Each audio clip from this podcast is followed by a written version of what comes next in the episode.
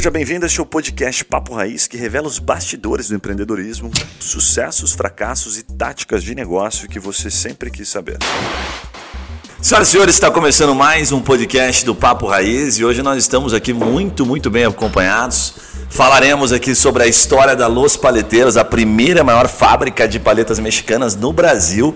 Eu já ouvi ele falando essa história dessa fábrica, sei que é grande pra caramba.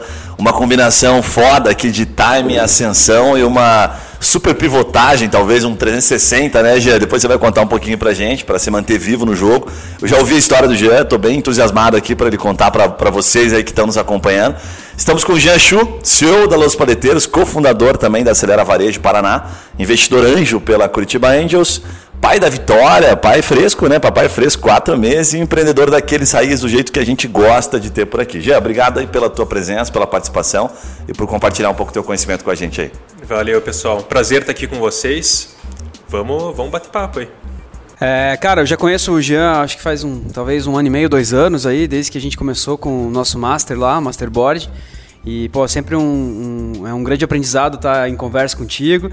Hoje a gente vai fazer esse papo raiz aqui mesmo e sem mais delongas, bora para aprender e, e, e, desenvolver isso junto contigo aí. Juninho Conceição, que está falando para vocês aqui, é o presidente, né, o cara? Presidente, né? Presidente, é o presidente. Segundo o Yuri, presidente. É a única palavra que ele fala com o no final, presidente. aqui é Thiago Castilho, né? Conheço o Jean também do, do Masterboard, né? Acompanho ele há tempos aí e conheço muito de nome pelo que o Yuri comenta muito, né? Então, até um pouco de ciúme ali dele, né? Mas não, não queria falar isso dentro do programa. Mas é isso aí, valeu, galera. Legal. E eu, Guilherme Barbosa, que conheço já também de outras bandas e, e, também tem um pouco de ciúme. Acho que o, o Yuri é um puta puxa-saco do Jean, né? eu concordo. Puta puxa-saco. Ele é louco pra ser sócio do Jean nas coisas dele. Mas fica colando o Jean, mas não sei se o Jean tá dando muita bola pra ele, não. É uma brincadeira. O Yuri não tá aqui hoje porque tá com uma intoxicação alimentar que ficou comendo muita. E, você sabe como é que é o café da manhã do Yuri? Você, você, tem, você faz ideia não? Como é que é? Ele tá numa dieta nova aí, tá querendo dar uma bombada. É, então o japonês aí tá bombando ele. Não, mas o café da manhã do Yuri é uma coisa absurda, assim, é espetacular. É, é, é comida de atleta. São dois Yakults e aquele pãozinho bisnaguinha com queijo e presunto que adora já deixar pronto para ele no pratinho. Café da manhã dos campeões, né? Não, é o campeão só se for para jogar videogame depois de comer um não, café esse, desse. Esse porque, é porra, não aguenta. Eu conheço ele há mais de 10 anos. É o mesmo café faz 10 anos. É o mesmo café, café faz uns 10 anos, né? E ele ainda costuma deixar a comida no prato, assim? Ele faz aquele prato grande assim, deixa ah, mais sempre, né? É duas horas para comer, né? Mas vamos lá, vamos lá. Cara, eu vou começar já dando no, nos dedos aqui para você nos contar, já e a gente vai fazer algumas provocações de alguns pontos que acho que são bem legais. A gente tem falado muito aqui sobre a questão do empreendedorismo.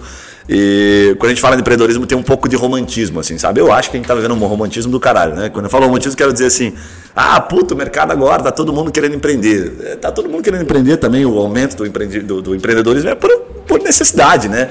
Não tem tanto empreendido, não tem tanto emprego no mercado, porra, a galera tem que fazer alguma coisa.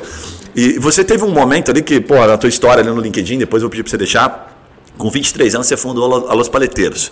Cara, é, o que, que você acondiciona ali aquela ascensão que você teve? Tipo, você teve porra, um time perfeito, você foi foda na ideia, foi sorte, teve mentor. Como é que foi aquele momento inicial de você criar algo que você foi, porra, um puta de um, de um fundador, da onde veio aquela ideia, sabe? Conta um pouquinho pra gente dar um contexto para quem está nos ouvindo de quem é o Jean por trás dos, dos bastidores aí, tá? Não, show. Cara, com 23 anos, com certeza já deve imaginar que teve muita sorte aí, porque, né, Pia acabado de sair da faculdade, não dá para dizer que eu tinha toda aquela experiência. Mas, assim, a gente tinha uma tese. Né, o que a gente observava na época? Que existiam sorvetes muito bons no Brasil e muito caros, e sorvetes baratos e de baixa qualidade. Ou seja, existia um mercado intermediário no Brasil é, que ninguém estava prestando atenção. E aí que a gente mirou, a gente tentou criar um novo tipo de sorvete com muita qualidade, mas a um preço acessível para a população em geral. E, cara, o timing foi perfeito. A análise do mercado foi correta. Quando a gente criou esse produto que a gente chamou de paleta, né? um sorvete com uma puta qualidade, com fruta de verdade, recheado, é, com esse recheio cremoso, que é uma coisa que não existia, a gente resolveu dar um nome diferente para ele, criar um substantivo para esse produto. E foi uma grande jogada de marketing. Né? é, criar um nome para mostrar com clareza para os nossos clientes de que aquilo que a gente estava criando era uma coisa nova. E aí a gente criou o nome Paleta, né? inspirado no conceito dos picolés artesanais que existem no México, mas assim, aquilo que a gente criou aqui no Brasil é completamente diferente das paletas artesanais mexicanas mesmo. Então, realmente foi mais uma jogada de marketing, a gente criou esse negócio E, cara, o timing foi perfeito, o momento do mercado era perfeito, a gente teve uma baita de uma dose de sorte, por mais que a nossa análise de mercado tivesse correta, com certeza teve sorte também, porque o lugar que a gente abriu fez muito sentido, que foi Balneário Camboriú. A gente abriu num Que lugar ano que era, Jean? Só para dar um contexto legal? Oi? Que ano que era? 2012. 2012. A gente tava saindo do, de, de- de Lula ali, né? É isso? Isso, tava cara, saindo o, do Lula, o né? Brasil estava um momento, Um momento muito, bom pra muito caralho. pujante ainda. A gente abriu numa cidade no meio do verão, em Balneário Camboriú, uma cidade que traz pessoas do Brasil inteiro. Então, rapidamente, aquele formigueiro de gente do Brasil inteiro teve acesso ao nosso produto, essa novidade, a nossa marca. E, cara, a- aí começou a alastrar mesmo. A- Gente a- do Brasil inteiro A Los Paleteiros foi a primeira, então, de paletas. Vocês que desenvolveram todo o conceito que veio e, e bombou a gente depois. criou esse mercado, exatamente. Então já tinha no México e vocês olharam para isso e falaram, cara, vamos fazer de uma maneira um pouco diferente, adaptar, meio tropicalizar o negócio. Então, mais ou menos. Tá. Foi, foi uma inspiração mais no sentido de, de criar um nome para esse produto. Então, o que, que existe no México?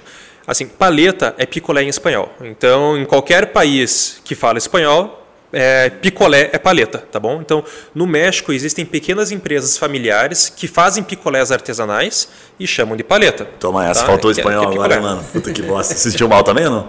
Ou só eu? o presidente já sabia, com certeza. Viajado, né, Eu já mano? No mundo inteiro. Gê falando isso em outras Puta que situações. pariu, velho. Não, ele já tinha falado, eu não lembrava. Eu sou burro, não lembrava. Beleza. Então, assim, é, no México, é, essas empresas de picolés artesanais vendem os produtos deles nesse formato quadrado, parecido com o nosso, só que lá é um produto de baixo valor agregado, é um produto muito mais popular mesmo. A gente se inspirou nesse conceito do picolé artesanal, trazendo para o Brasil mais, focando aqui em qualidade. Então, o, o que a gente chama de paleta aqui é bem diferente do que eles chamam de paleta lá. Tanto que no México, eles chamam o nosso produto de paletas brasileiras. Caraca, velho. A gente realmente top. criou um novo segmento que começou aqui no Brasil, mas que hoje já se alastrou para o mundo inteiro. Caraca, velho, muito top, muito top, muito top. Cara, daí você teve ali, o, ah, só para dar, um, dar um contexto aqui, né? Teve um momento de, de criação da maior fábrica, né? É, que depois você. é, conta um pouquinho, pessoal, só para eles darem, para quem tá ouvindo entender um pouquinho, né? Que você teve uma ascensão de 2012, foi até 2015, 16, e aí teve que dar uma mudada no formato. Foram três anos foda, assim, né? Que você tinha 23, foi até os 26. Conta um pouquinho desse histórico aí que você conseguiu compartilhar. Então tá, a gente começou Los Paleteiros em 2012, é, 2013 a gente já começou a expansão das nossas franquias. A gente começou Los Paleteiros já com um modelo de negócio idealizado para a expansão de franquias. Então, isso que permitiu uma expansão rápida do nosso negócio. A gente já montou a primeira loja exatamente com o mesmo conceito que a gente pretendia expandir para o resto do Brasil. Ou seja, com uma fábrica piloto centralizando a produção e a loja recebendo o produto pronto para ser comercializado. O que que a gente tinha de vantagem nisso? Toda a complexidade da operação ficava concentrada na nossa fábrica. Então, desenvolvimento de produto, logística, fabricação, eh, marketing, tudo isso centralizado na nossa fábrica barra franqueadora.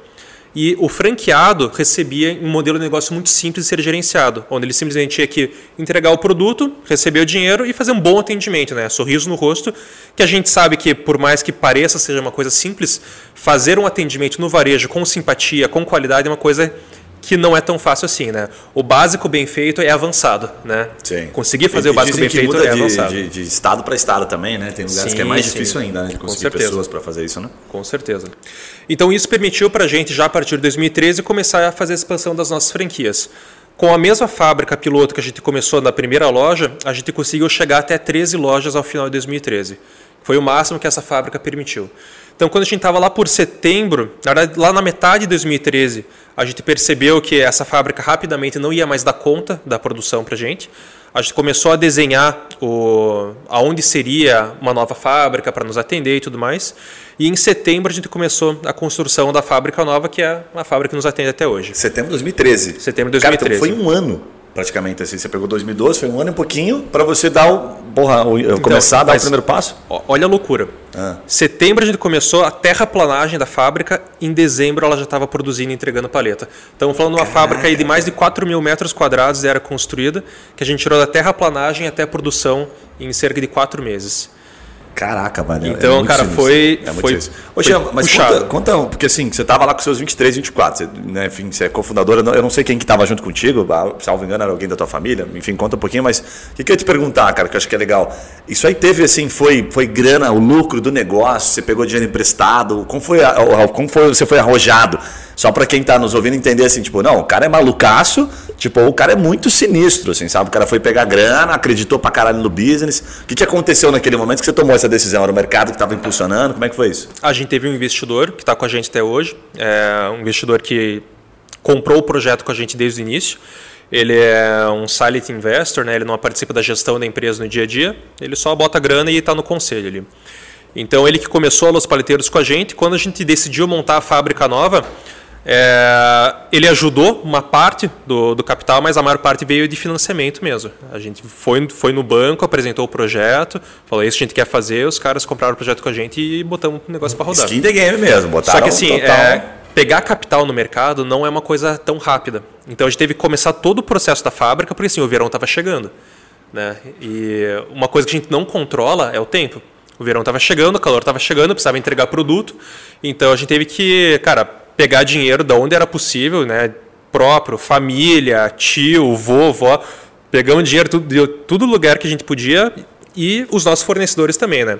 Os nossos fornecedores que também estavam vendo a ascensão da Los Porteiros acreditaram no nosso projeto e também ajudaram no financiamento da fábrica até que o dinheiro do financiamento do banco viesse a ser liberado para ir conseguir custear a, parte pesada da fábrica mesmo. Cara, eu tô pensando aqui, você imagina o cara fazendo uma fábrica, a maior fábrica de 4 mil metros, moleque com 23, 24 anos, né, bombando e tal, uma fábrica de sorvete. Você fala, caralho, velho, tipo assim, da onde, né, cara? O, o, o, quão, tipo, o cara acredita na parada, assim, sabe? A ponto de pegar dinheiro de família e falar, não, essa porra vai dar certo, animal. O que, que acontece depois disso, Ian? Não, eu acho que só complementando assim, ó, cara, é- é- são exatamente essas histórias que, que a gente vê, esses bastidores, que são as histórias que a gente vê que dá certo, né? Porque assim, cara, de repente, se você tivesse essa puta grana já no início e tal, e não, não passasse por essa dificuldade, cara, talvez você nem estaria aqui agora, né? Porque depois que você fez isso, com certeza vem uma porrada de dificuldade, o mundo cai, pô, você fala, Com cara, certeza. que cacete que eu fiz, porra, me envolvi família agora, e esse dinheiro todo.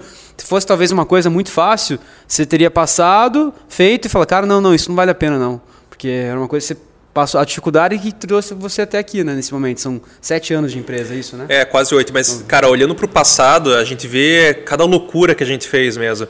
É aquele negócio, é um pouco do da inocência da juventude, da gente não ter ideia de quão trabalhoso, quão difícil era esse negócio que a gente estava fazendo. E por não ter clareza de quão difícil era que a gente teve a coragem de fazer. E graças a Deus que deu certo, né? Mas foi, foi um pouco de loucura ali. E depois disso, o que, que aconteceu? Então, é, acho que é legal ouvir já. já Então, aí, cara, botamos a fábrica de pé. Aí, de, de janeiro de 2014 até dezembro, a gente saltou de 13 para 71 unidades da Los Paleteiros. E, cara, Aí já franquia, né? aí já foi um ano. Sim, já era franquia desde 2013, né? Ah, já era, tá. E, cara, puta, aí 2014 foi um ano maravilhoso mesmo. A gente encerrou 2014 com um faturamento médio por unidade da Los Paleteiros de 201 mil reais. Caraca, velho. Faturamento médio mensal. O que, que era o lucro, só para o pessoal ter uma noção clara aí de Ah, cara, a gente teve franqueados que recuperaram investimento em coisa de dois meses. Caramba. produtividade que final, assim, líquida pro cara 20% mais ou menos? Mais, mais. Mais, caraca, velho. Assim, animal, ó, animal. tinha uma franquia nossa, por exemplo, de Sorocaba. Esse foi o maior recorde que a gente teve. Os caras faturaram é, em dezembro e janeiro, né, dezembro de 2014, janeiro de 2015, eles faturaram mais de 500 mil reais por mês. com uma Meu loja. Deus, que top. É, os caras chegaram a vender mais de 5 mil paletas em um único dia. Pois é, e- é Estamos falando de, mesmo. de 50 mil reais, mais de 50 mil reais de faturamento em um dia com picolé.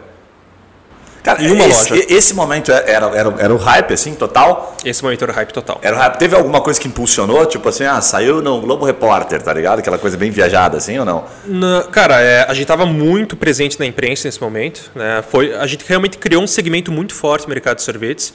E, cara, a imprensa vinha muito forte em cima mesmo. Nesse momento você achou assim, cara, agora me aposentei, eu, tudo que eu fizer dá certo, agora eu sou o cara. Como é que foi? Como é que você lidou com o ego nesse momento aí também? Cara, a gente nunca se deslumbrou assim, sabe? É, a gente sabia que era um negócio que estava num hype e que poderia passar, mas a maneira como as coisas aconteceram, a gente não imaginou que ia, que ia ser assim tão rápido, sabe? Sim. A, a passagem do hype e as cópias que a gente teve foi numa velocidade muito maior do que a gente imaginava. Eu até hoje não consigo identificar outro movimento no mercado brasileiro que tenha acontecido na velocidade que aconteceu o nosso. Tanto de ascensão como de cópias e, e, diminuição do mercado depois também. Cara, essa parte da história é sensacional. Fala um pouquinho do, dos números. Você falou uma vez, eu fiquei, cara, de queixo caído, porque eu já vivi um pouquinho isso aí, mas numa proporção muito menor. Fala um pouquinho do volume de cópias e de como aconteceu isso, né? Que depois foi dificultando um pouco o mercado para vocês. Quando começaram também as cópias? Né? Cara, é, é 2014 já começaram as primeiras cópias, é, mas em 2015 que o negócio se intensificou mesmo. Então, em 2015 a gente chegou a mapear mais de duas mil marcas copiando o conceito da Los Paleteiros duas mil marcas, né? Algumas dessas com múltiplas unidades, com distribuição e tal. Então, realmente deu uma pulverizada muito forte. E o grande problema é que é, essas marcas todas elas levavam o consumidor à confusão, faziam o consumidor acreditar que eles eram os paleteiros. Alguns de uma maneira bem desleal mesmo. A gente tem processos de cópia de marca, a gente tem processos de cópia de arquitetura, que os caras jogavam sujo mesmo. Isso aí defende a marca, protege? Hoje, hoje você passou por isso. Naquele momento estava cheio de gente bombando, você estava com a tua marca registrada, provavelmente tudo certinho. Cara, dava para se proteger com isso ou não, velho? Isso aí não, não segura a empresa? Não, cara, não segura. Não segura, né? você tem uma ideia, quando os nossos primeiros processos começaram a sair, essas marcas já estavam fechadas. Então, Caraca, então, do, do, momento a gente entrar com notificação, acionar os caras, tá, os caras vieram, copiaram, cresceram, caíram, quebraram e aí que a ação começou a andar, entendeu? Então, sabe, a, a justiça no Brasil ela é muito lenta para esse tipo de coisa. Não funciona, simplesmente é. não funciona. Vou contar só uma história rápida que eu ouvi de um cara que é muito parecido com isso. O cara, o cara falou o seguinte: ele tinha uma marca de jeans. Ele é, hoje acho que é um SEO, enfim, da Vitor Hugo lá, sabe? Eu até esqueci o nome dele agora, mas ele tinha uma marca de jeans nos anos 90 ali. E ele falou, cara, que a marca dele bombava na época. Estou tentando lembrar, que daqui a pouco eu lembro o nome da marca. A gente, enfim, que é um pouco mais velho, essa molecada aqui, Yuri, Castilho, não vão lembrar, né, cara? Esses moleques nasceram na época, pegaram, nem viram a Copa de 94, então não sabe o que nós estamos falando. Mas enfim, ele contou para mim um negócio que eu fiquei assim, fascinado. Ele falou, cara a única coisa que eu errei, a coisa mais importante que eu errei foi quando eu resolvi combater a falsificação e combater eh, as empresas que estavam copiando o meu modelo, que eram duas coisas. Aí eu descobri que quanto eu perdi energia com isso, eu puta, matava o meu negócio. O cara tava lá em cima e ele ficou cinco anos combatendo a falsificação. Ele falou, cara, não se combate a falsificação. A 25 de março, aqueles shoppings lá cheios de produto falsificado, é assunto para outra para outro departamento. Isso é Polícia Federal, irmão. Se você ficar se incomodando, tentando denunciar esses caras, você está morto. Você gasta energia. É, cara, e como é que foi você não consegue combater a informalidade. É. E, cara, no mercado de serviços isso é muito forte. A gente tem muita informalidade no mercado de sorvetes do Brasil. Que, cara, basicamente é o cara que faz sorvetinho na, na garagem de casa e vende com o carrinho na rua. E esse cara não paga imposto, esse cara não paga folha, esse cara não paga encargo, esse cara não paga nada. É, esse cara compra sem nota. Então, combater a informalidade é, é, muito complicado no Brasil. Eu acho que, assim, analisando um pouco do mercado, né, não na situação em si, mas é, talvez pelo rápido crescimento de vocês, o valor da marca não era tão forte quanto o gosto do sorvete. Entende? Porque assim, ó, por que, que não falsificam que bom então? Por exemplo, tem uma porrada de sorvete que vende talvez tão bom quanto ou não, mas você fala que é que bom, ah, é que bom. É Nestlé, enfim, são as marcas conhecidas aí, né? Tem lá aqueles carrinhos que passam na praia, lá, principalmente em Santa Catarina, que vendem sorvetinho barato lá, que chama-se Esquimó, tá? Um sorvetinho de 3 reais, 4 reais. Aí passa um que bom, que é 8, 10 reais, as pessoas compram o que bom. Porque a marca que bom é uma marca muito antiga, né? E aí eu acho que o que mais marcou, na minha opinião, se posso estar enganado, foi o pro, muito mais o produto do que a marca de vocês que tinha muito pouco tempo de mercado, né? E aí Exatamente. a falsificação derruba mesmo. Assim, é, sentido, mano. Isso é um negócio que é, é bem curioso, porque o presidente algumas tem uma, vezes... Ele, tem, ele sabe, né, cara, colocar... Faz comentário coisas, certo, não é, faz certa, comentário né? certo, né, cara? É, é o Galvão Bueno, é o Galvão Bueno do podcast aquele, né? Podcast diferenciado, né? é, então, cara, isso é uma coisa que às vezes me perguntam, tipo, ah, fale um um grande acerto e um grande erro. E eu diria que os dois muitas vezes estão muito relacionados, porque um grande acerto nosso foi criar esse substantivo da paleta, né? criar o nome paleta, porque puta, isso aí realmente mostrou para o mercado que era um negócio novo e facilitou a criação desse hype, a criação da, desse mercado inteiro. É, e ao mesmo tempo também foi um grande erro, porque o nome paleta ele acabou crescendo mais rápido do que o nome da nossa marca. Isso abriu a brecha das cópias. Então, são duas coisas que estão muito intimamente relacionadas. Aí. Puta, mas, cara, é, é, tipo assim, o grande erro foi eu não ter colocado Nestlé. tá ligado? Fala galera, aquela pausa rápida para te fazer uma pergunta. E se você ou a sua empresa pudesse ser mentorado por alguns desses empreendedores que passam aqui pelo Papo Raiz? Ou se os seus produtos ou serviços fossem divulgados aqui para o nosso público nichado de empreendedores de diversos portes e segmentos? Gostou da ideia? Fala com a gente pelo Instagram Papo Raiz que eu te explico melhor essa oportunidade. Voltamos ao episódio.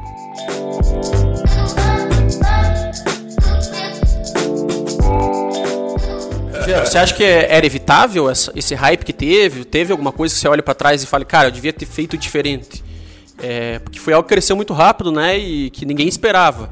Você hoje olhando para trás, teria alguma coisa que olhasse e falasse, oh, podia ter perdurado mais tempo com, com, com o hype, só que não sem as cópias? Você acha que as cópias eram inevitáveis? Eu acho que as cópias eram inevitáveis. É, talvez a gente pudesse ter desacelerado um pouco elas talvez reduzindo um pouco da exposição que a gente teve, que a gente teve muita exposição mesmo. Assim, a gente era muito demandado por imprensa. Talvez aprendido a falar um pouco mais de não para a imprensa. Tipo, não, nós não queremos tanta exposição, sabe? É, porque, cara, como o, o, nome do nosso produto eram paletas artesanais, isso já abria a brecha para falar, não, se é artesanal eu também consigo fazer. Né? Então, perfeito, cara, perfeito. várias, várias desses, dessas coisas que parecem detalhes poderiam talvez ter sido construídas de uma maneira diferente para desacelerar essa onda de cópias. E até as campanhas, talvez, de marketing, assim, né? Se você consegue ter um pouco dessa previsão, vocês antecipariam esse negócio, por exemplo, assim, gente, vocês estão entendendo que tá vindo um negócio novo. E aí vai ter, vão ter várias cópias, né?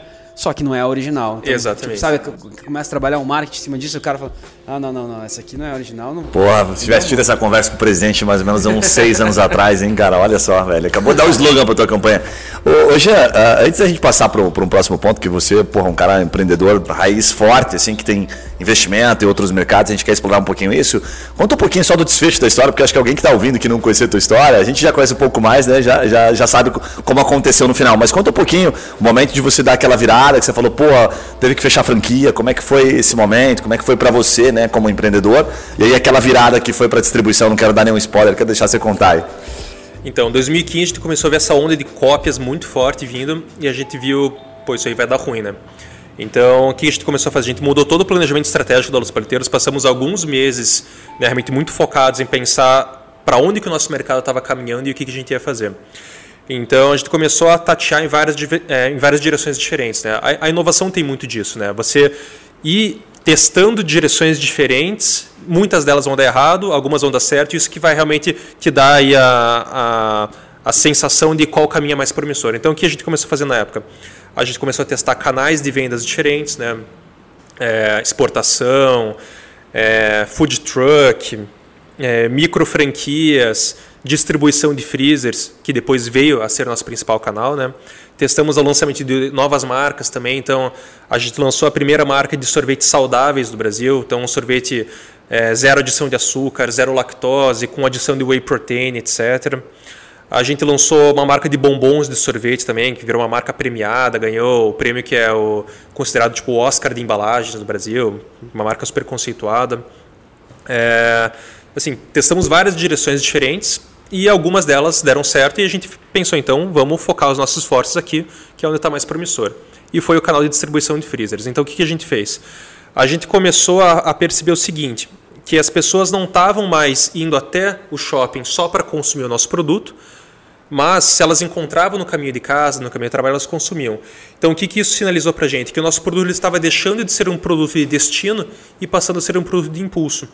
Por isso que esse canal da distribuição de freezers fazia, fazia mais sentido. Porque a gente, a gente pulverizava a presença dos paleteiros e permitia que o impulso de consumo acontecesse mais frequentemente. Cara, só para ficar fácil de entender, é a mesma lógica do, do da Kibon, da Nestlé, no, tipo assim, no posto de gasolina, em vários outros lugares? É isso aí. É, são freezers da Los Paleteiros em pontos de conveniência, em restaurantes, é, postos de gasolina, etc. Cara, eu, eu, não sei vocês, né, mas eu tenho, um, eu tenho um sorvete só para mim que eu gosto da Nestlé lá, fora de vocês que eu gosto pra caralho, mas eu não vejo tanto, porque os caras da Nestlé, não sei quanto a diferença, depois se tiver um número até compartilha com a gente, mas que é aquele tal do tablito. Eu sou fã daquele sorvete. Aonde eu vejo, se eu não tiver almoçado, se eu já tiver feito a minha refeição, cara, eu procuro pegar um tablito. E me parece que é bem isso mesmo. Se tiver sol, assim, que, ah, puta, acabou de almoçar, falo, cara, um tabletinho, vai Conveniência, vai. né? Conveniência faz a diferença, cara. Do caralho, do É, caralho. ainda mais quando você gosta do produto. assim. É. E, cara, e até assim, eu acho que pra gente falar sobre esse assunto, né, é, encerrar ele e ir pros próximos, cara, eu, eu, vocês já nunca, com certeza vocês pensaram, por que, que vocês não fizeram ainda os sorvetes na praia lá, assim, colocar os carrinhos da,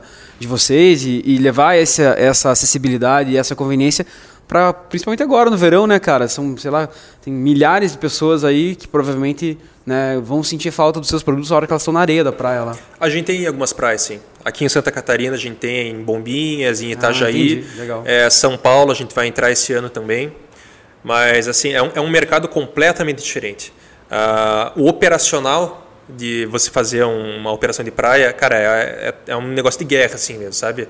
É bem puxado, precisa de muito foco mesmo, tanto que tem existem operadores tradicionais de operação de praia, de carrinho de praia. É isso que os caras fazem.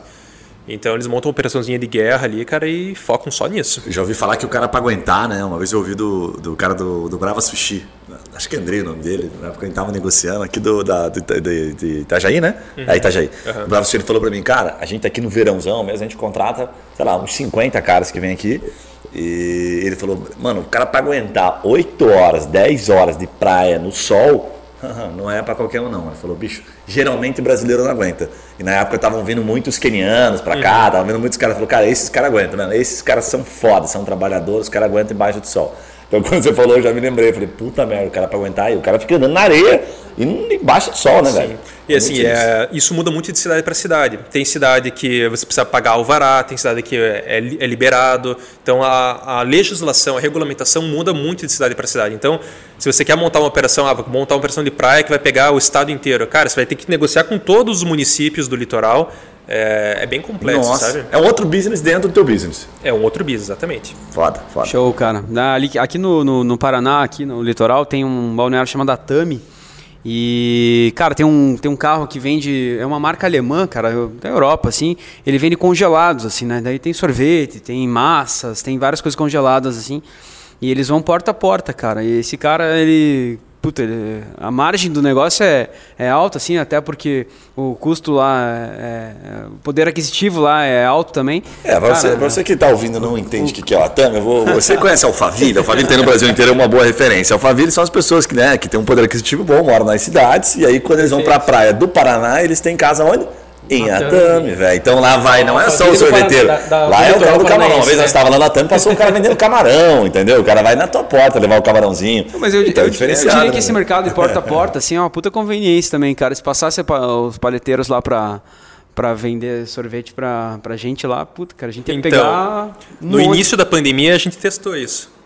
A gente pensou, pô, o pessoal tá preso em casa, não pode sair na Los Paleteiros, a Los Paleteiros vai até eles. Em né? Curitiba, daí. Em Curitiba. A gente começou a fazer essa venda porta a porta e, cara, é, naquele momento que tava todo mundo realmente preso aí em casa, Sim. até que deu um resultadinho. Se sabe? deu certo em Curitiba, você imagina no resto do Brasil, meu amigo. Dá certo em Curitiba, dá certo em qualquer lugar do Poxa, Brasil. tem mais uma pergunta que eu quero te fazer aqui, cara. Eu acho que eu já te fiz ela uma vez, mas eu não lembro a resposta. Mas acho que é legal é, perguntar ela de novo. Por que, que é que bom? Eu não sei se os caras foram nessa, tá? Tô perguntando bem inocente aqui. A Nestlé, essas outras grandes, elas não entraram na onda. Por que, que elas. é, esses caras chegaram a se assustar? Em algum momento surgiu uma proposta de compra? Ou, ou alguma negociação tipo, cara, estamos incomodando os grandes. O que, que aconteceu com esses caras ali frente, fazendo um paralelo com a empresa de vocês?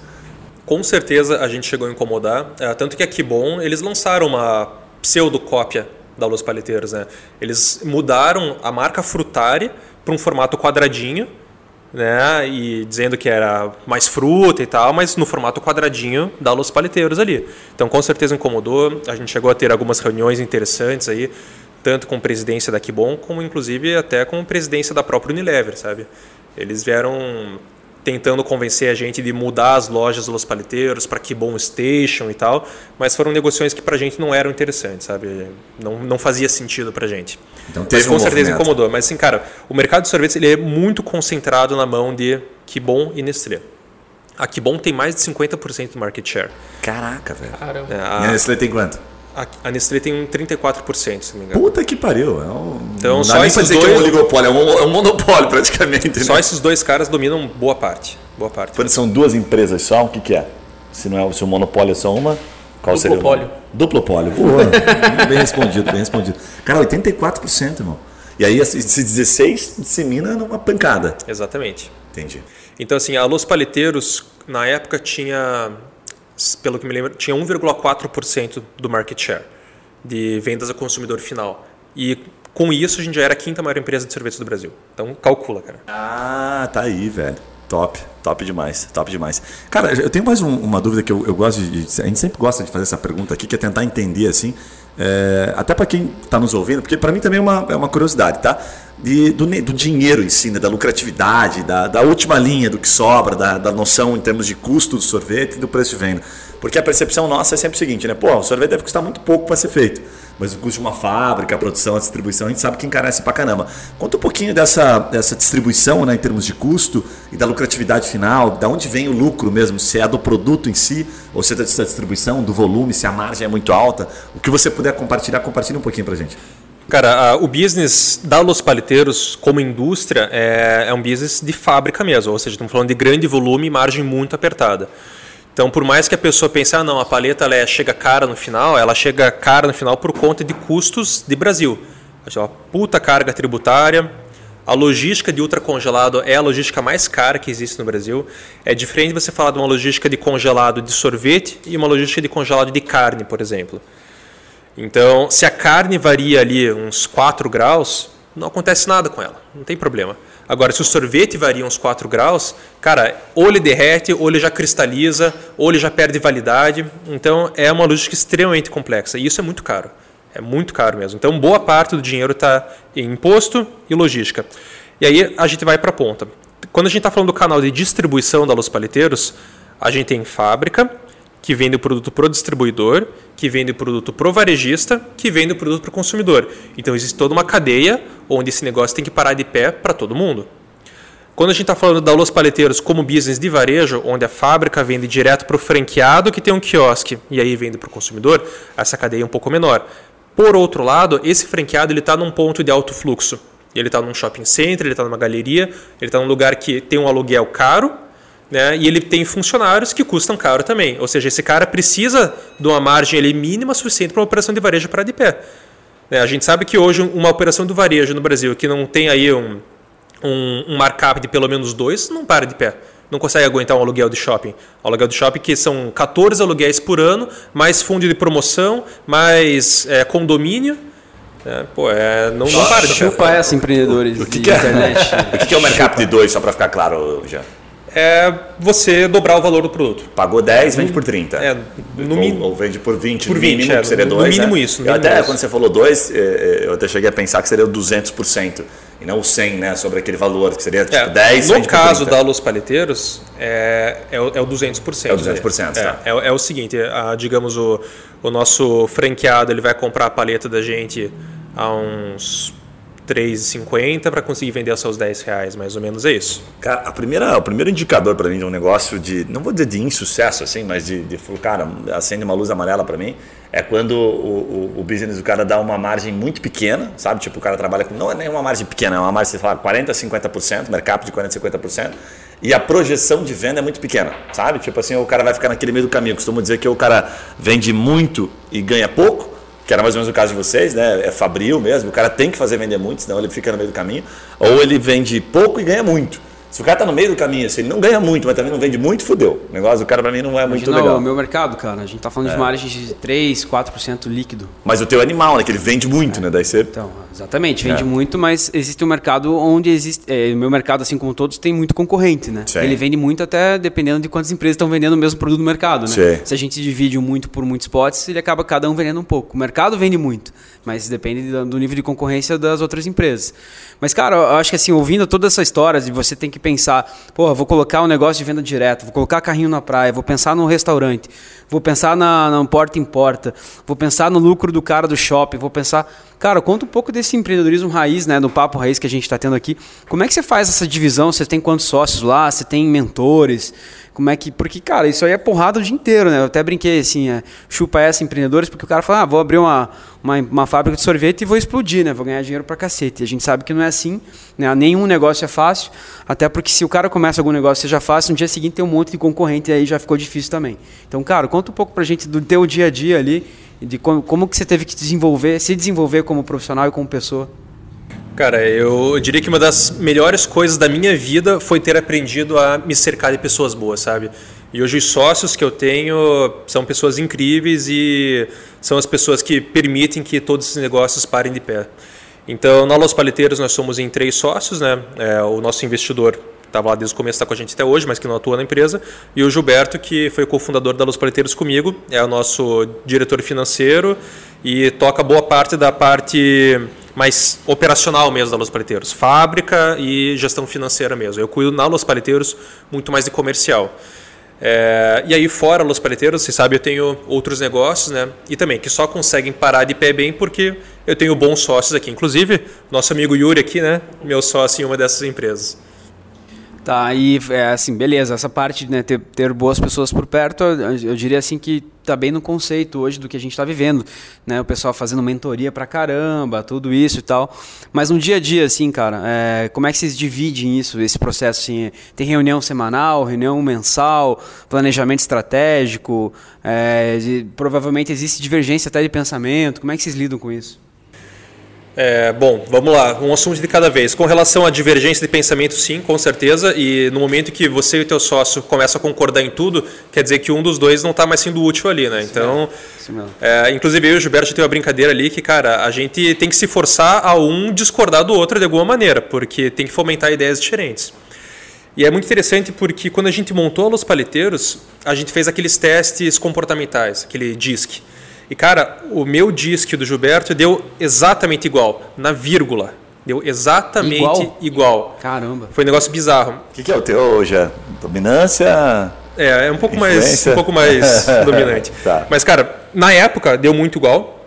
E só que depois, conforme cada um foi se especializando em um setor da empresa, cara, a gente começou a ter mentalidades diferentes, ter é, tomadas e decisões diferentes, porque assim o dia a dia de cada um começou a ser diferente. Então, uh, as minhas dores e os problemas que eu tenho que resolver são diferentes das dores deles e dos problemas que, gente, que ele tem que resolver. Mas a gente tem o mesmo norte, a gente tem o mesmo objetivo e a gente tem uma mesma maneira de pensar. Então, o, o, comportamental dos dois continua sendo igual, mas como o dia a dia, as informações que circulam por cada um são diferentes, a gente acaba tendo opiniões diferentes, o que fomenta essas discussões pelo bem da empresa, né? o que é ótimo. Perfeito. A gente tem lá na, na, na minha empresa, cara, o oposto. A minha sócia que é completamente diferente. Então, cara, a gente meio que se completa no, no disco, a gente fez o disco também. Mas a gente tem uma, uma máxima lá que é assim, cara, eu posso não concordar, mas se você é responsável por essa área, a decisão é tua, né? Então eu respeito tua decisão, apesar de eu não concordar com ela, né? Porque a decisão, a responsabilidade é tua, então toca o pau. É bem isso. E aí com relação a, a rituais, né, é, reuniões periódicas e tal, sim, a gente tem por exemplo, toda semana a gente tem reunião com o time comercial na Los Paleteiros. É, é assim que a gente começa toda semana. Então, a primeira reunião da segunda-feira, toda semana é a reunião do time comercial, porque é aquela história lá de que vendedor é que nem um pneu furado, né? O cara vai esvaziando e tem que dar aquela, aquela adrenalina no início da semana para o cara rodar bem. Essa eu não tinha ouvido falar ainda. Show, é. É, a gente tem reunião de conselho mensal, é, isso em todas as empresas, né? Eu sou investidor anjo também, então nas empresas onde eu sou investido e atuo como conselheiro, também tem reunião de conselho mensal. Então, a gente tem esses rituais de acompanhamento e, cara, eu aloco um determinado número de horas semanais para cada um desses projetos para que eles consigam rodar bem, né? Só para finalizar, você já tinha isso dentro de casa, quando você era criança? Teu pai é empreendedor, família de empreendedor ou, ou não? Cara, o meu pai é imigrante, né? E meu pai veio com 12 anos para o Brasil então, todo imigrante é um empreendedor, né? Todo imigrante é um cara que está vindo para um país novo, sem conhecer, tendo que se adaptar a uma nova cultura, uma nova língua, um novo tudo. Então, cara, é, é extremamente difícil. Então, o meu pai foi uma grande inspiração para mim, sabe? Show. Ele começou, cara, ele teve que fazer três faculdades e tal, veio da China com 12 anos, teve que aprender a língua do zero e tal. É, e além de toda a carreira que ele desenvolveu como professor universitário, ele foi um empreendedor também, atuando muito em intermediação de negócios entre Brasil e China.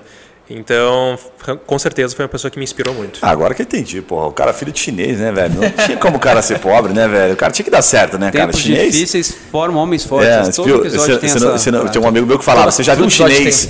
Isso é engraçado, porque eu nunca vi, é verdade. Ele falava, você já viu um chinês catando papel? tá ligado? Caindo de papel? Nunca vi um chinês catando papel, ou, sabe? Ele, você brincava com isso, os chineses são foda, de fato, né?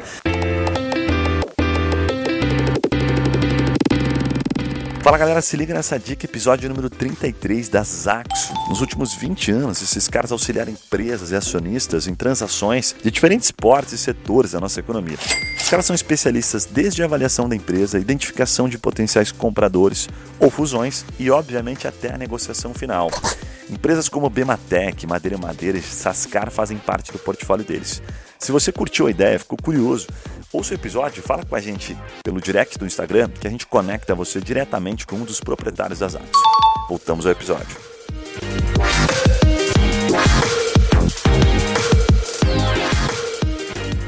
Jean, você, falou um pouquinho ali, vamos dar uma pincelada sobre isso, que eu acho que é super legal, né? Aliás, você deu só uma pincelada, mas você tem bastante coisa para falar sobre essa questão de ser investidor anjo, né? Você falou inclusive sobre conselho na tua empresa, que você participa das, das empresas que investem em você, né? Das investidas e das que você investe. Cara, co- como é que você está vendo o mercado, mano? Essa onda que a gente está vivendo, não vou nem chamar de onda, mas enfim, parece que todo mundo agora é empreendedor e todo mundo quer ser startup. É, como é que você vê esse mercado? Tipo assim, cara, é é uma onda mesmo ou não? Isso está acontecendo, é o melhor momento? O que, que você pode deixar de recado que você vê assim, né, dos empreendedores aí que, que dão certo versus aqueles que não dão certo? Tá. É, vou separar esse assunto em duas coisas. Primeiro, empreendedor. O, qual que é o meu conceito de empreendedor? Cara, para mim o conceito de empreendedor é o cara que está sempre olhando o que, que pode ser construído, o que, que pode ser feito. É o cara que quer executar. E assim, o empreendedorismo, para mim, é diferente de ser um fundador de empresa. Para isso são duas coisas diferentes. Eu acho que a realidade do mercado de hoje exige que todo mundo seja empreendedor. Seja fundando uma empresa ou seja sendo um intraempreendedor, que é empreender dentro de uma outra empresa que já existe.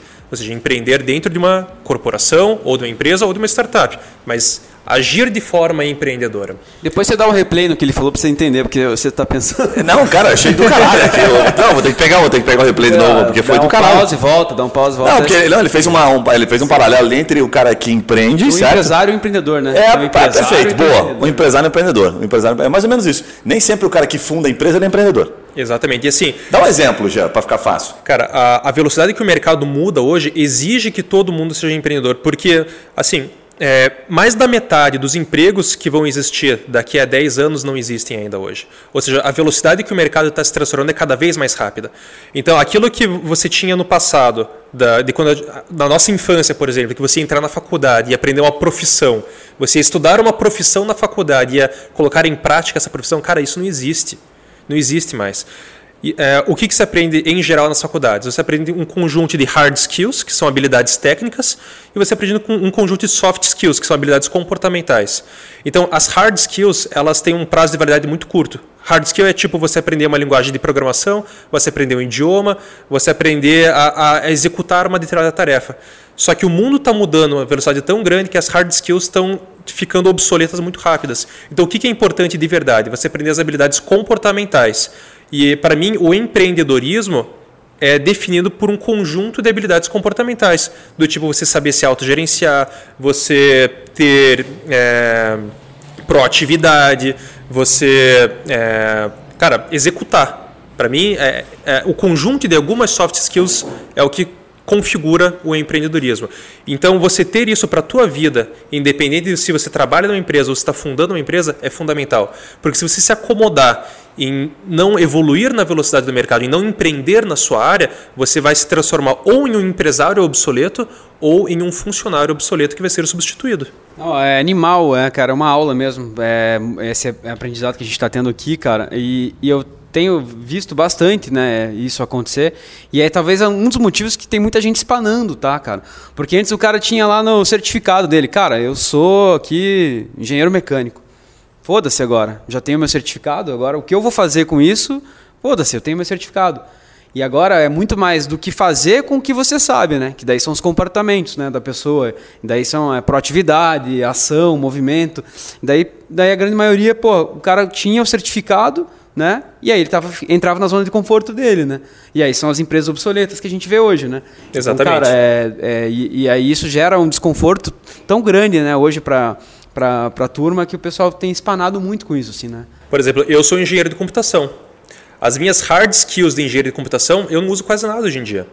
Hoje em dia eu não programo mais, e não desenvolvo hardware, mas as soft skills que eu aprendi como engenheiro, que é ter um raciocínio lógico bem estruturado, aprender a buscar conhecimento por conta própria, é, ter um, um, um, raciocínio crítico, isso eu boto em dia, é, em prática todo dia. Mas essas soft skills é, é também legal porque elas não são não é a faculdade que te ensina, né? São coisas que você aprendeu. Pô, eu tenho que estudar, eu tenho que me virar, eu tenho que, por exemplo, minha formação é engenharia também. Então a gente tem um raciocínio lógico. Essa é uma soft skill que é ensinada pelos professores. Mas, por exemplo, é a faculdade, você, tem, você que tem que se virar, você que tem que correr atrás. Não tem, por exemplo, uma matéria que te ensina soft skills. Exatamente. Hoje as faculdades ainda não estão tão focadas em desenvolvimento de soft skills, mas eu vejo isso como o futuro da educação. O mercado vai ter que se adaptar para isso. Mas assim, é, naturalmente você acaba desenvolvendo essas soft skills para conseguir vencer os desafios de uma faculdade. Perfeito. E aí, digamos, o aluno, quanto mais ele se desafiar, quanto mais ele se jogar na fogueira, mais ele vai desenvolver soft skills, porque ele vai ter que se virar mais. Jogando uma pergunta aqui, assim, com relação ao que nós estamos fazendo, mas, cara, é, até que a gente falou antes um pouco, você acha que as soft skills estão relacionadas ao, à educação da, da pessoa? Isso talvez antes dos seis anos de idade, assim, da formação da da pessoa? Não, não cara, ó, tem uma parte de soft skill aí que eu vou botar que é meio polêmico. Se o cara não sofreu muito bullying quando ele era mais novo, ele perdeu um pouquinho do soft skill dele, tá ligado? Resiliência, né? Resiliência. o bullying, não, mas é verdade, o bullying, é, porque a palavra bullying é uma, é uma palavra que, pô, não posso colocar de forma tão aberta, mas é como se eu dissesse assim, não, não é uma linha meio... Aberta, não, é, depois a gente vai pedir pro editor cortar isso. Vou pedir pro editor cortar, ele fala assim, a linha, o bullying ele é uma linha meio tênue, sabe? Da formação do cara. Eu quero dizer o seguinte, existe um bullying meio saudável, sabe? Pro cara viver um bulizinho saudável. Né? A gente pega no pé do presidente aqui, que ele é baixinho e tal, a gente tira a onda dele com o jeito dele se vestir, bonito, sempre muito elegante. Mas se o cara não aguentar a pancada, velho, eles não formam o cara. Toda hora o cara fica com aquele mimimi e tal. Ah, meu Deus, estão tirando onda da minha cara. Então, complementando a pergunta do Juninho, como é que você vê isso hoje na prática, né? Porque você está investindo. Né? Então você vê o empreendedor, quando é que é o momento que o cara você fala, puta, aqui faltou um soft skill. E outra, você consegue identificar isso, Gia, quando você vai investir? Cara, é, é um dos maiores desafios na contratação de pessoas e na avaliação de empreendedores você conseguir identificar soft skills. Então, você tenta pescar isso é, com as perguntas que você faz, do tipo, cara, é, qual que é, me fale uma grande conquista que você teve. É, quão difícil foi executar isso? Qual, qual, o, o que, que foi mais difícil nisso? Como que você superou esse desafio? Esse tipo de pergunta ajuda você a entender como que a mente da pessoa funciona e se a pessoa provavelmente tem algumas soft skills que você acha importante ou não. É diferente, é muito mais fácil avaliar uma hard skill. Você dá uma provinha pro cara, ele responde. Agora, avaliar se o cara tem a soft skill ou não, é muito mais você realmente pegar essas nuances. Você tentar fazer um teste tipo um DISC, cara, ele ajuda, mas ele não vai te dar realmente se o cara tem as soft skills ou não. Sabe o que eu comecei a fazer lá na empresa, cara? Tenho visto que tem dado resultado, assim, ó, é tentar extrair. Na primeira a gente extrai muito hard skill, porque parece que na entrevista o cara vem muito preparado e tal. É na segunda ou na, entrevista, na terceira entrevista, eu forço, tipo, tô decidido por esse cara, eu forço uma segunda, terceira, para sentir a soft skill. Porque é nessa segunda e terceira que a gente entra no cara mesmo, assim, não, não, cara, quero é, um pouquinho sobre isso aqui, assim. Eu cheguei a fazer perguntas, assim, que extraía bastante resposta, que era assim, cara, é, me fala uma situação de conflito que você teve nessa empresa aqui. Uma situação que, porra, não foi legal lá. Daí, porra, o cara fica pensando, fala, ah, não teve nenhuma, então... Não, não, teve, teve. Então me, fala aqui, como é que foi teu comportamento? O que aconteceu aqui? O que, você achou desse cara? Eu achei meio babaca. Ele dava até uma forçada, assim, sabe? Uhum. Pra sentir o soft skill do cara. Eu já peguei várias situações que eu não pegava, cara. Na terceira entrevista eu puta que pariu, agora entendi quem que é esse cara na sua essência. E é difícil pegar isso que você falou. É muito tá difícil. Ouvindo, a gente até que se chamar o Guilherme para fazer entrevista, o cara é profissional, hein, bicho? eu não sei nem se eu voltaria, cara, se essa entrevista com o Guilherme. Provavelmente eu não... Sai chorando na entrevista? Não, o cara é profissional. Não, mas lá a gente faz também agora uma que está funcionando, sabe o que, que é? Metade da segunda entrevista ele tem que entrevistar.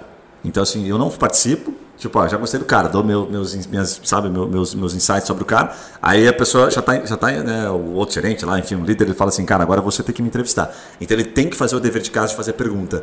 E aí, dependendo das perguntas que ele fizer, a gente já saca mais um pouquinho dos medos do cara, tá ligado? E aí, coisas que ele não falou na primeira, seja, hum, saca na segunda. Fala, pô, o cara ficou perguntando muito sobre grana, ficou perguntando muito sobre evolução, uhum. sobre a rapidez da coisa acontecer. Ah, quanto tempo você está aqui, quanto você ganha Daí você já vai sacando, fala, ah, já entendi algumas coisas que o cara não tinha deixado tão claro. Ainda mais a geração de hoje, né, cara? Até vi um desenho assim que tem três copos, assim, com água na metade, e aquela brincadeira. Tipo, o copo tá meio cheio, meio vazio, uhum. né? Daí o pessimista fala, pô, o copo tá meio vazio, né? O otimista, o copo tá meio cheio, né? E a geração atual, o copo está me ofendendo. você tem que cuidar, né, o que você fala, qualquer é tipo de brincadeira. Pô, o cara já, não, esse cara aqui é é, polêmico e tal. Então, cara, é, é difícil pra caramba. É verdade. Essa geração millennial aí é, é, é diferente, é diferente da nossa. Ô, Jean, nós estamos caindo meio na reta final. Você quer perguntar um negócio? Não, eu ia fazer um complemento, que a rotatividade também dessa geração nova é muito mais alta, né? Porque o, os caras não, não aguentam ele ficar um, dois anos, eles já querem fazer algo diferente, eles não querem ficar Você é a geração milênio ou não? Eu? É. Não. Não, é não. assim, é assim, é a geração milênio. A geração milênio, será que é de lá que vem o mimimi, geração mimimi, milênio, mi, milênio, nada a ver ou não? Eu acho que é, tá né, o, milênio, é o mimimi do inglês milênio. Hoje a gente está caindo na reta final aqui, cara, e dá para ficar uns três dias gravando esse podcast com você que tem, tem assunto para tirar, né? É, conta um pouquinho da, da, sua situação atual como empreendedor. Eu sei que você lançou um negócio animal que está voando, acho que vale a pena você fazer um jabazinho disso até para quem está ouvindo e que deve ter, porra, curtido pra caralho a tua história e que vai gostar do projeto. Conta um pouquinho sobre isso. A gente lançou aí há duas semanas e pouquinho um novo modelo de negócio da Los Paliteiros, resgatando aquela nossa origem de varejo mesmo. Putz, você viu a foto, mano, do grupo ou não? Não vi. Não animal, vi. velho, animal, animal. Tinha que, tinha que conseguir mostrar a imagem aqui, porque ficou animal. Vou colocar na edição. Então, o, o que, que aconteceu? A gente analisou que para o varejo parar de pé na, no mundo hoje, ele tem que entregar mais do que só um produto, ele tem que entregar uma experiência. Né? Ele tem, para a pessoa ir no varejo físico, ela tem que receber uma experiência diferenciada. Perfeito. Então, a gente redesenhou o modelo de atendimento da Los Paleteiros e a gente passou aí quase três anos desenvolvendo é, uma maneira de trazer uma, uma paleta oca para o cliente. Então, basicamente, o cliente vai num quiosque nosso, ele escolhe o sabor do sorvete dele e ele pega uma paleta com um buraco dentro, basicamente é isso. Aí ele vai colocar a cobertura em volta que ele quiser, vai colocar um ovo maltine, um amendoim, alguma coisa em volta, vai escolher quais recheios ele quer, ele pode rechear metade brigadeiro, metade leite condensado, é, metade Nutella, metade doce de leite argentino, ou seja, ele cria a sua paleta desde o zero. Ele vai escolher o sabor do sorvete, ele vai escolher o sabor da cobertura, ele vai escolher o sabor do recheio e ele vê o seu produto sendo feito na, na frente dele na, na hora. Muito bom, Janzinho. Pô, você falando assim, cara, tá água na boca, realmente. Eu vou pedir pro, pro nosso editor, Tiagão, para ele colocar aqui na descrição do episódio, tá?